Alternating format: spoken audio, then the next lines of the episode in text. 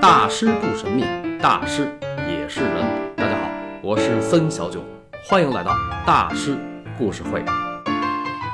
古往今来，大师若群星闪耀，他们名留青史，光照千秋。他们是一座座灯塔，指引后世，照亮未来。那么，在古今中外所有的大师里，科学家、哲学家、文学家、艺术家、武术家，在这些名留青史的大师中，到今天为止，到底谁的人气儿最旺呢？应该是梵高，而且没有之一。从大众影响力来说，作为一名艺术家，梵高的人气盖过毕加索，超过达芬奇。作为一个名人，梵高一生在二十多个地方生活过，足迹遍及欧洲四国：荷兰、英国、比利时、法国。先不说他的故居有多少，但是大型纪念馆。他一个人就有两座，一个是阿姆斯特丹梵高艺术博物馆，另一个是以梵高作品为主的库伦穆勒美术馆。那一个人有两个大型博物馆，古今中外的大师里还有谁？而一个人的作品能撑起两个大型博物馆，这说明什么呢？作品够多，而且画得够快。艺术家都是勤奋的，但梵高不光是勤奋，他还是个超级快手。好多作品都是一天一张油画啊，最快的时候，他一个小时就画完了一幅油画人物肖像，那是在他的二时期，这叫速度之魔呀。梵高真正的艺术生涯不过十年，就是从1880年到1890年，但是有864幅油画留存于世。还有呢，就是他的书信，他一生给人写了八百一十九封书信啊。当然，不管是八百一十九封书信，还是八百六十四幅油画，这些数字可能都是暂时的。历史嘛，哪天又发现个新线索，之前的也许就会被更正。那么，关于梵高，除了他的故居、博物馆、作品、书信，还有影片，与他有关的电影和纪录片，目前加一块超过一百部。从一九五六年第一部梵高电影《渴望生活》开始，关于他的影片就长流不息。从二零一七年到现在就有两部，一部是大家熟知的全球第一部手绘油画动画电影《挚爱梵高：星空之谜》，这看哭了很多人啊。另一部呢就是《永恒之门》，二零一八年九月第七十五届威尼斯电影节首映，二零一九年二月十四号在荷兰上映。啊，荷兰，梵高的故乡。而二月十四号，一个关于爱的纪念，在今天，在荷兰，在全世界，有多少人爱着梵高啊？一百多年来，他的作品、书信、事迹，感动、激励、救赎着一代代的人。他是永载史册的大师，是万众瞩目的向日葵画家。可是，在昨天。在他的世界里，又有多少漠视、鄙视和仇视？就像周星驰说的那句：“他好像条狗啊。”梵高也这样说过自己。面对现实，必须承认，我就是一条狗。作为一代大师，周星驰无疑是幸运的，星爷也是大师。他是广大人民非常非常喜爱的电影大师，他的电影总是在至真至纯中表现咸鱼翻身。这如果没梦想，那跟咸鱼有什么分别？我心中的一团火是不会熄的。你要吹熄了呢？吹熄了可以再点着它吗？少林足球里，星爷对大师兄说的这段话，是不是听着有点耳熟啊？每个人的心里都有一团火，路过的人只看到烟。梵高大师的那段书信被后人多次提炼后，变成了现在这句脍炙人口的话。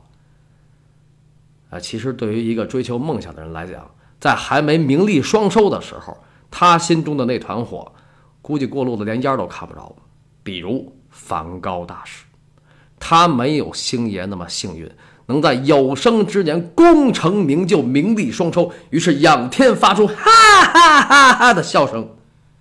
在梵高的生命中，尤其是艺术人生中，他在众人眼里屡屡就是一条狗，一条从不咬人的流浪狗，但却不招人待见，而且人人喊打的丧家之犬。一八八五年的春天，梵高在荷兰的故乡臭名昭著，在乡里乡亲眼里，他就是个不可理的疯子、流氓加二百五。一个好高骛远、游手好闲、目无尊长，而且道德败坏的啃老族。在那年的五月，他被亲人彻底赶出了家门，从此再也没有回到过故乡。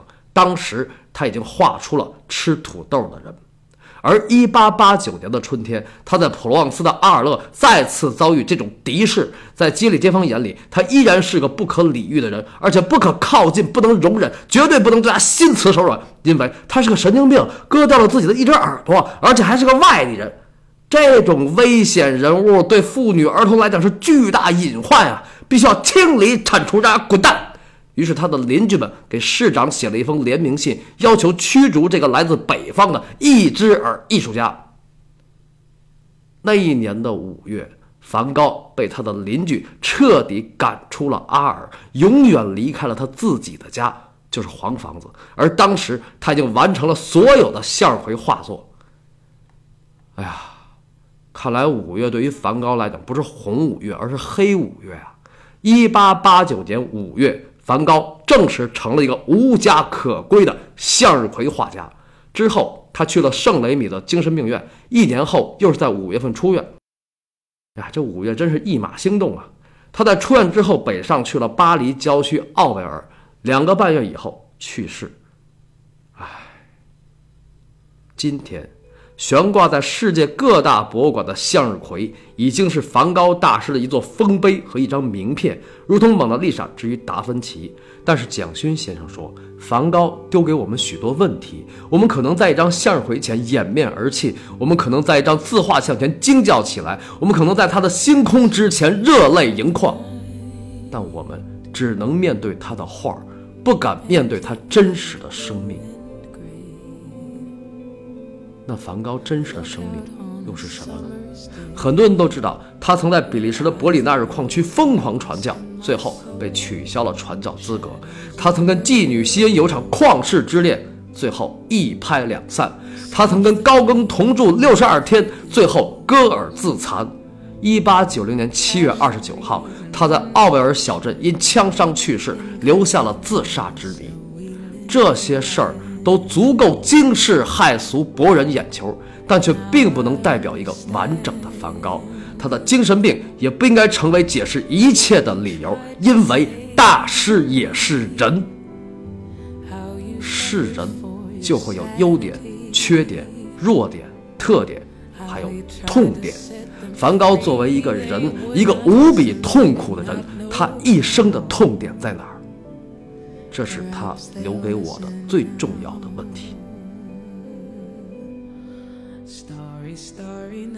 其实按家族背景来说，梵高似乎不该也不必活得那么穷困潦倒、癫狂错乱，因为他并不能算一个草根儿。梵高家族在17世纪荷兰的黄金年代就是海牙的名门望族，虽然不是贵族啊。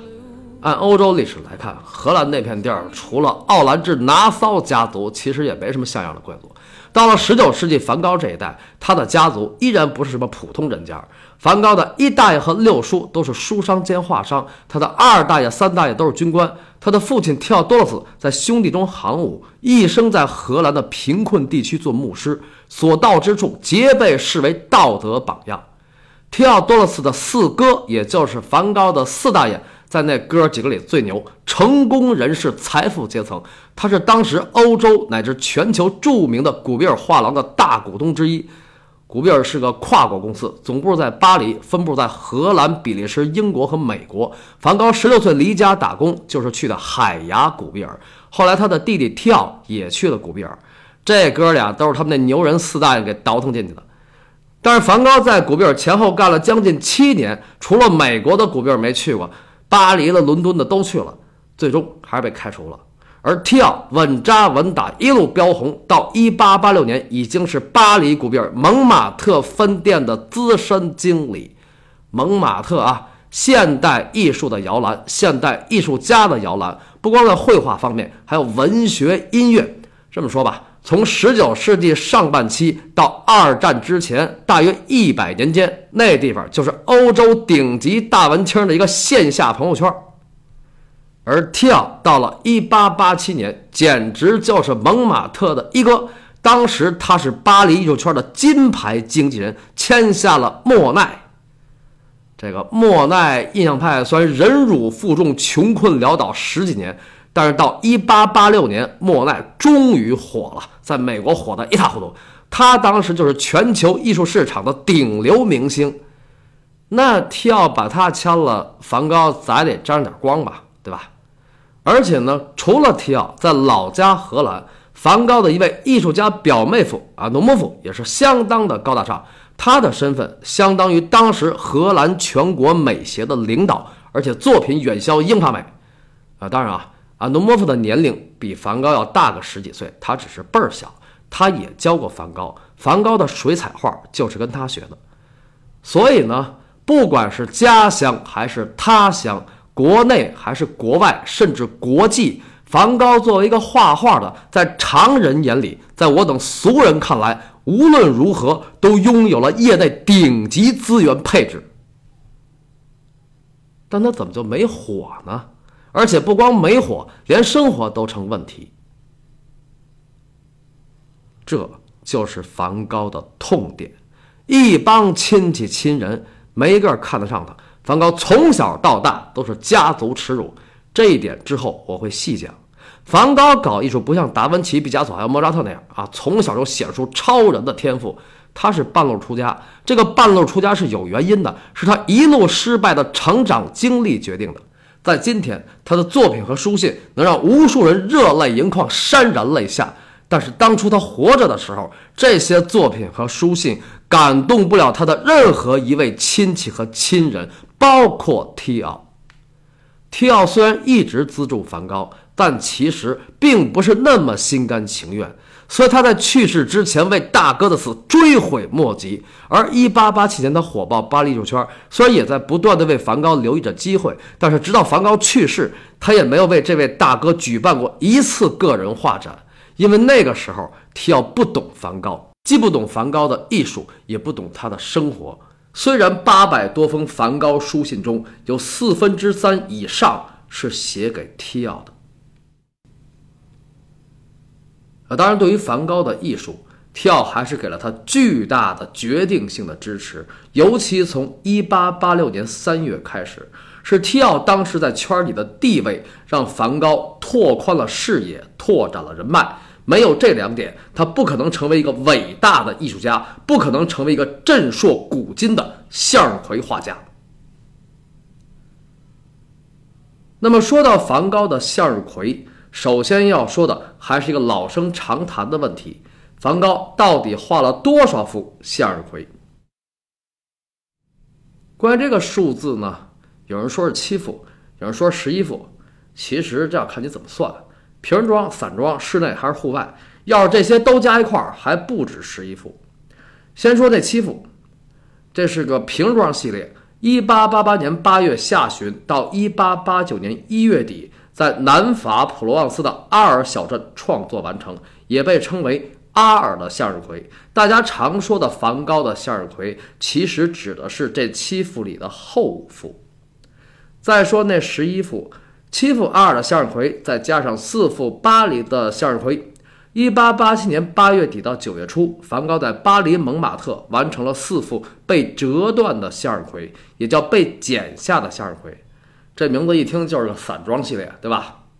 但是不管是散装还是瓶装，不管是阿尔的向日葵还是巴黎的向日葵，其实都是室内系列。在四幅巴黎向日葵之前，梵高还画过一个户外系列，时间是在1887年七八月间，画的是长在蒙马特山坡上的向日葵。要是广义的说，这才是梵高的第一个向日葵系列。但是却不是他第一次画向日葵。梵高的向日葵和梵高画向日葵是两个概念。早在1886年秋天，梵高画过一幅油画花卉写生，叫《盆中的向日葵、玫瑰和其他花朵》，这是他最早画向日葵。其实，一八八六年不光是梵高最早画向日葵，也是他最早画花儿。就创作题材而言，梵高不光是风景大师、肖像大师，同时也是杰出的花卉大师。他的油画里有一大批花卉作品，其中的名作除了向日葵，还有罂粟花和鸢尾花。不过，梵高画花是在离开故乡之后才开始的，他在荷兰就没画过花。梵高的花卉创作是始于1886年夏季，那是巴黎时期的初期。而巴黎时期从1886年2月28号到1888年2月19号。这将近两年的时间是梵高艺术生涯的重要时期，它是一个转型期，也是梵高整个人生新的开始。可以这么说，巴黎是梵高梦开始的地方。那梵高有什么梦呢？艺术梦、发财梦、友情梦、爱情梦，怎么着吧？大师也是人。梵高生于1853年。一八六九年离家打工，一八八零年正式走上艺术之路。到巴黎时期，他已经流浪已久，困顿多年，所以渴望新生，渴望收获。所以我用维瓦尔第的《四季之秋》作为本期的结束曲，因为秋天是农民欢庆的季节，而梵高原本就是一个彻头彻尾的农民。在一八八七年的夏秋之际，他的向日葵终于横空出世。所以，请听下集《巴黎向日葵的起点》。剧透一下啊，梵高的那四个梦，除了发财梦，其他三个他在巴黎还都遇着了。想知道这里边的故事吗？请继续关注森小九的大师故事会，精彩继续，下期再会。